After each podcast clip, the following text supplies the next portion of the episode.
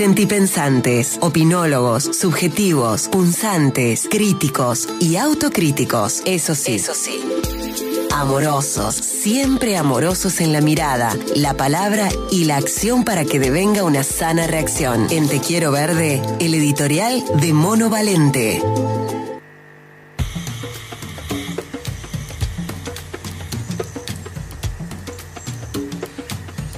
A propósito de los miles y miles de desplazados en Ucrania que van migrando hacia países limítrofes y que cuentan con toda la visibilidad de los medios del mundo, en una guerra que nos duele a todos y a todas, en el editorial de hoy quiero hablarles de otros desplazados, invisibles acaso, que van migrando en las latitudes de Sudamérica como consecuencia del cambio climático. Leyendo una investigación colaborativa exclusiva para periodistas ambientales, un equipo periodístico eh, transfronterizo explicó por qué se espera que las migraciones por razones climáticas sean cada vez más frecuentes en América del Sur a medida que avanzan los efectos del calentamiento global. Los eventos climáticos extremos generan mayor número de desplazados que dejan todo o pierden todo para sobrevivir, afectados por inundaciones o incendios. Pensemos en un ejemplo cercano que es el vecindario de, Sierra Chicas, de las Sierras Chicas Cordobesas en la tragedia del 15 de febrero de 2015 que perdieron sus hogares y que esperaron cinco años para tener nuevas casas y que en el mientras tanto se tuvieron que desplazar por cualquier lado.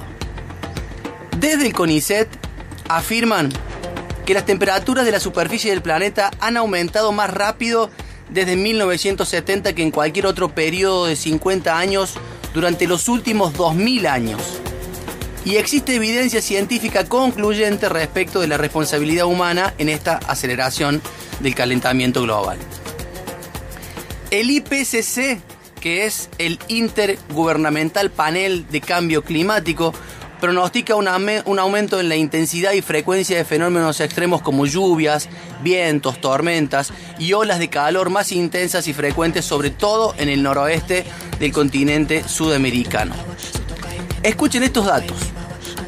En 2020, y pese a las restricciones de movilidad que impuso la pandemia, hubo en el mundo unos 30 millones de desplazados climáticos. Unos 40 millones correspondieron a inundaciones, 1,2 millones a incendios, 102 mil por deslizamiento de tierras, 46 mil por temperaturas extremas y 32 mil por sequías. Y en América Latina, los países de Centroamérica y el Caribe son los que más migrantes climáticos han reportado. Sin embargo, advierten que los países de renta media con un gran sector agrícola, como Argentina, Uruguay, Brasil y México, se verán más afectados por las migraciones causadas por la crisis climática en el futuro cercano. Uno de los mayores desafíos de los desplazamientos por motivos climáticos es abordar su multicausalidad. Porque no hay un único motivo para migrar, sino que suele ser la convergencia de problemas económicos, desastres naturales y conflictos por violencia, como la que vemos entre Rusia y Ucrania ahora y que arroja unos 2 millones y medio de ucranianos desplazados o refugiados. El cambio climático es un factor de migración temporaria o permanente, en principio interna y luego internacional, y hay que tener en cuenta que dicha migración viene seguida del desplazamiento y luego es necesaria una reubicación, algo que es muy resistido en determinados lugares y estratos. Hay un buen ejemplo para ilustrar esto que es el acuerdo de adaptación transfronterizo que en octubre de 2020, plena pandemia, firmaron Argentina y Uruguay para acciones conjuntas de adaptación al cambio climático en ambos márgenes del río Uruguay frontera entre ambos países. El convenio cuenta con el aporte de 14 millones de dólares del Fondo de Adaptación, un mecanismo que financia programas y proyectos destinados a soluciones de resiliencia climática en países en desarrollo. Y como parte de la búsqueda de justicia climática, de la que tantas veces hemos hablado en Te Quiero Verde, es necesario pensar en la migración como una estrategia de adaptación, teniendo en cuenta que el riesgo climático es un riesgo sistémico. ¿No es acaso un gran problema ambiental el que enfrenta Europa Occidental con la guerra entre Rusia y Ucrania? Con todas las consecuencias económicas, raciales, de género que acarrean y que recaerán en el resto de la comunidad mundial, tienen que estar presentes las políticas públicas y las normas en los planes nacionales de adaptación para evaluar qué capacidad tiene región, cada país, para gestionar los riesgos climáticos. Pero por sobre todas las cosas, antes que nada tiene que haber garantías de paz y armonía, algo que parece tan difícil en el mundo de hoy. En jefe del Ejército Libertador del Sur, Emiliano Zapata, manifiesto zapatista en Náhuatl.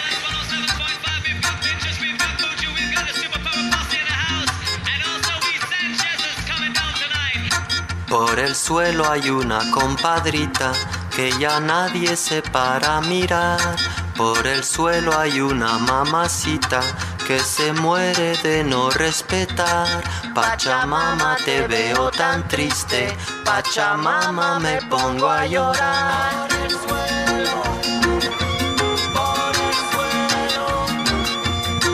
Esperando la última ola, cuídate no te vaya a mojar.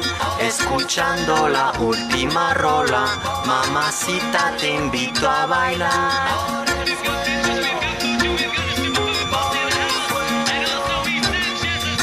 Por el suelo camina mi pueblo, por el suelo hay un agujero, por el suelo camina la raza, mamacita te vamos a matar.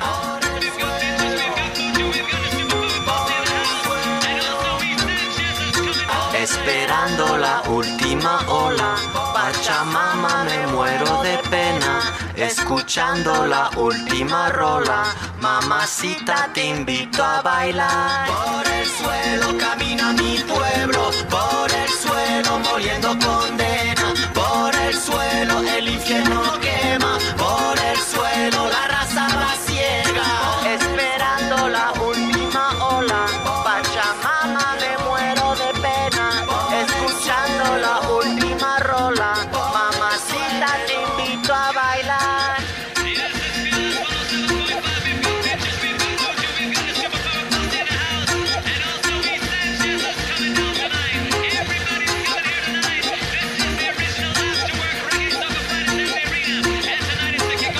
Lo que escuchamos es Manu Chao haciendo Por el Suelo.